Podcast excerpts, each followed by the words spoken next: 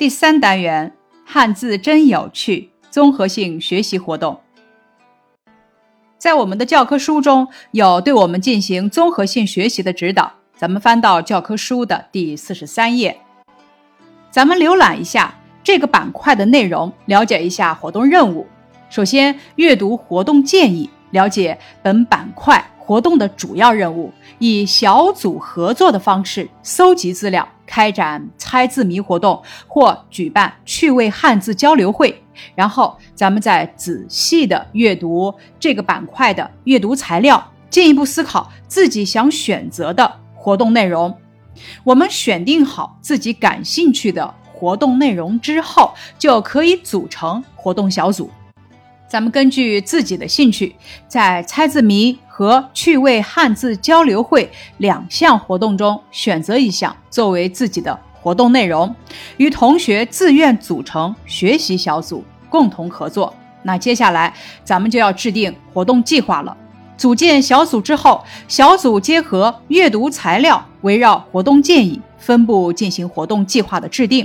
首先，第一步，咱们要讨论确定组员的分工。首先明确每个活动都需要哪些材料，然后小组成员根据自己擅长的内容领取任务。比方说，选择猜字谜的小组可以先参考字谜七则、门内添活字等材料，按照文字谜、图画谜、故事谜等类别对字谜进行大致的分类，明确要搜集字谜的大致范围。然后，小组成员每人承担一类或者几类字谜进行搜集和编写。选择趣味汉字交流会的小组呢，可以结合有意思的谐音、有趣的形声字等材料，搜集一些体现汉字特点的古诗，比如说藏头诗、谐音诗、歇后语、对联。对联，比方说呢，有叠字联、回文联等等。还可以搜集一些故事，整个小组可以只搜集一类材料，还可以呢每个小组搜集多种类别的材料，每个组员承担其中一类。接下来咱们看一下第二步该做什么呢？讨论确定其他事项，包括活动时间、活动流程以及展示方式等。第三步，咱们要撰写活动计划。一般来说，活动计划分为标题、正文两个部分。标题要写清哪个小组开展的是什么活动，正文要写清活动时间、活动内容、活动过程、参与人员以及分工等。可以把要做的事项逐项列出，备注承担人物人员的名字，在末尾的地方要写上制定计划的日期。总结为以下四点：一、自由组成小组；二、讨论活动内容，搜集体现汉字趣味的资料；三、制定活动计划；四、活动结束后展示活动成果。自由分组部分，咱们可以分为四大组：第一组字谜组，第二组歇后语、笑话、古诗组，第三组绕口令、对联组。第四组汉字起源组，下面咱们学习搜集整理资料，在实践中学习搜集资料的基本方法。首先可以是查找图书，查找图书可以获得更为全面、权威的资料。首先思考哪些地方可能会有与自己要找的内容相关的图书，然后在学校阅览室、书店或者图书馆进行查找。可以到语言类或者文化类书柜上去找，也可以在工作人员帮助下进行电脑搜索，找到相关图书的准确位置。最后根据书名、目录、内容简介等。初步判断书中是否有需要的内容。如果书名中有汉字故事、趣味汉字之类的字眼，或是书名中有汉字文字等，目录中有汉字故事、趣味汉字等条目，以及内容简介中有本书重点介绍了一些汉字的趣味故事之类的内容，则从这本书里搜集到活动所需材料的可能性就非常大。接下来，咱们谈一下网络搜索。网络搜索的限制条件比较少，方便快捷。首先，提炼汉字故事。趣味汉字等关键词在网络搜索栏里输入，接着观察搜索到的条目内容，一般会显示完整标题、文章发布日期、内容摘选等内容。然后咱们浏览这些内容，大致判断一下该条目下可能包含哪些资料，从而找到合适的条目，咱们点击查阅。比方说，完整标题中有“汉字故事大会”。趣味汉字大观等字样，或者是内容摘选中就有汉字故事的开头，这个条目中能找到汉字故事的可能性就非常高了。咱们再谈一下请教别人，请教别人能够在交流互动中获得专业指导，提高搜集资料的成功率。请教别人之前。要想好哪些人可以为自己提供帮助，谁对汉字故事有一定的了解和研究，从而呢有目的的去请教。请教别人的时候，咱们要先想好问题，在过程中呢要注意倾听，并及时做好记录。如果别人讲的不太详细，咱们可以及时追问，丰富故事的细节。总结一下搜集资料的方法：一，可以通过查找图书、网上搜索或询问别人等途径搜集资料；二，查找图书时先找类别，然后再看书名、目录、内容简介，判断是否有用；三，询问别人之前要先想好自己问什么，问谁最合适。为了让搜集到的资料更完善，可以将三种渠道结合起来使用。接下来，咱们就来到了整理资料、为展示交流做准备的环节。完成了资料搜集工作之后，对资料进行适度整理，为展示交流做准备。咱们可以先在小组内进行交流，再按照展示交流的需要，对资料进行筛选和梳理。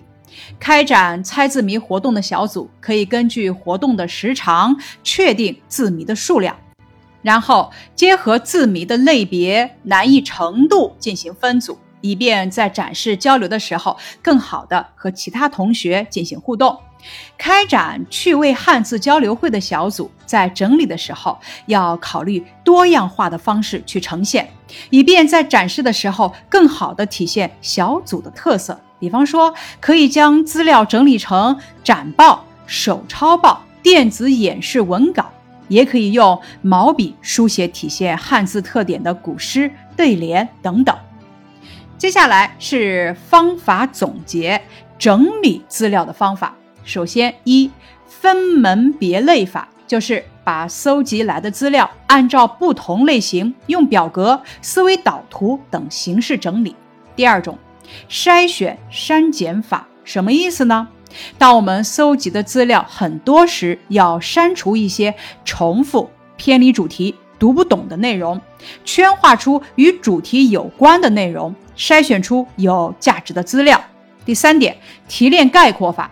搜集的文章比较长的时候，或者采访时别人讲话快，内容又多，记不过来的时候，要学会提取关键词句或者概括。主要内容。最后，咱们开始展示交流阶段了。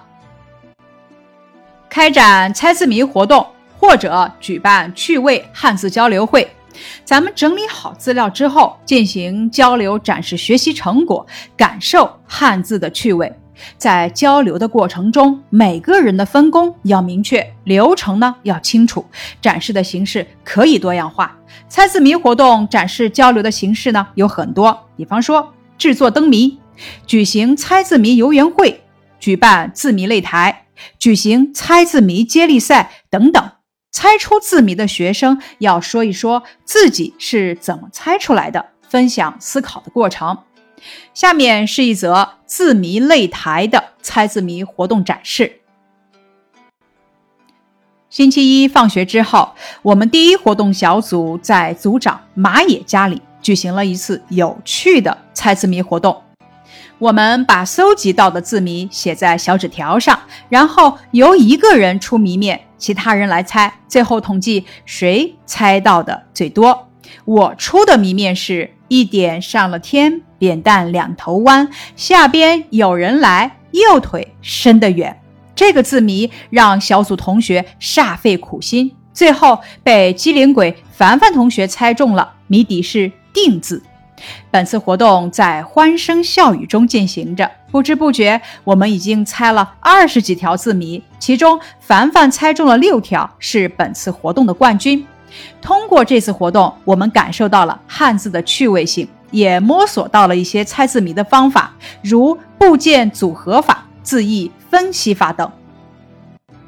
下面是我们小组的活动记录：谜面，千人坐在太阳上，谜底香，猜中者小 A 君。理由：千人组成河，太阳是日，河在日上就是香。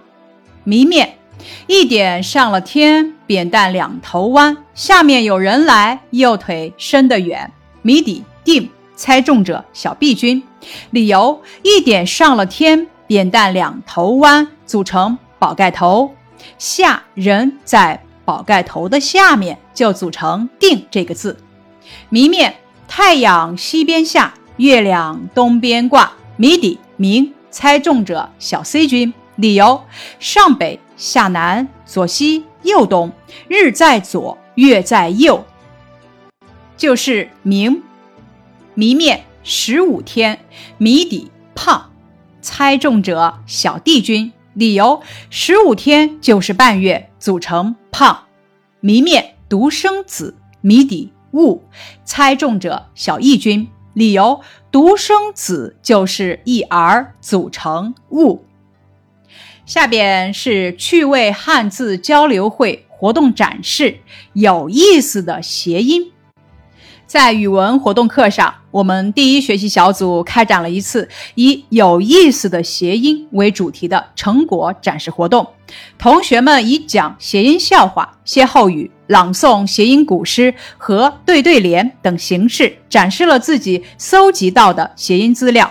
整个展示活动充满了诙谐幽默的气氛。活动结束后，我们将搜集到的资料进行了整理，并办了一期手抄报。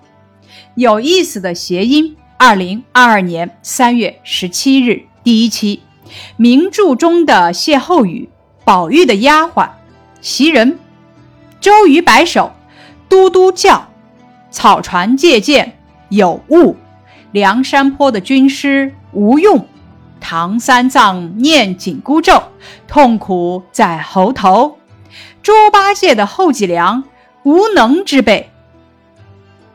妙语连珠，檐下蜘蛛一腔私意，庭前蚯蚓满腹泥心。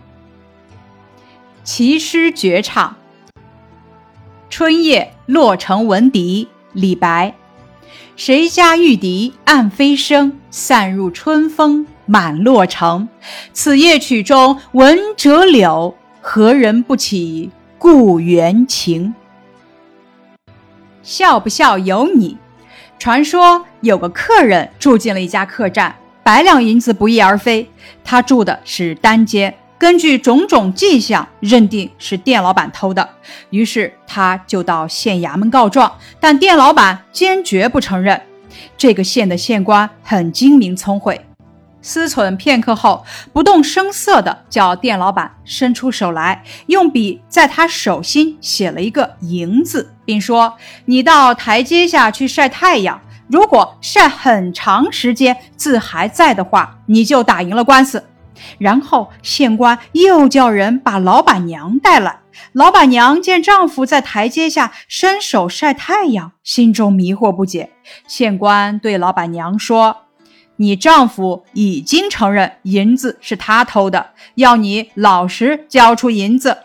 老板娘听了，心中犹豫不决，又不敢去问丈夫。正在这时，县官突然对台阶下的老板大叫道：“你手里的银子还在不在？”老板连连回答：“在，在的。”由于“银”这个字与“银”字音近，做贼心虚的老板娘没听清楚，还以为丈夫真的已经承认银子还在，只好乖乖把客人的百两银子交了出来。活动结束后，咱们要对本板块活动进行小结和评价。通过梳理开展综合性学习活动的经验，为下一板块的学习活动做准备，回顾交流自己在活动中是怎样实施计划的，是怎样与组员合作的，遇到了什么困难，又是怎样解决的，都有哪些收获，获取了哪些搜集资料、整理资料的知识和技能，为以后的综合性学习活动积累经验。以上是第三单元汉字真有趣活动计划学习内容，感谢你的收听。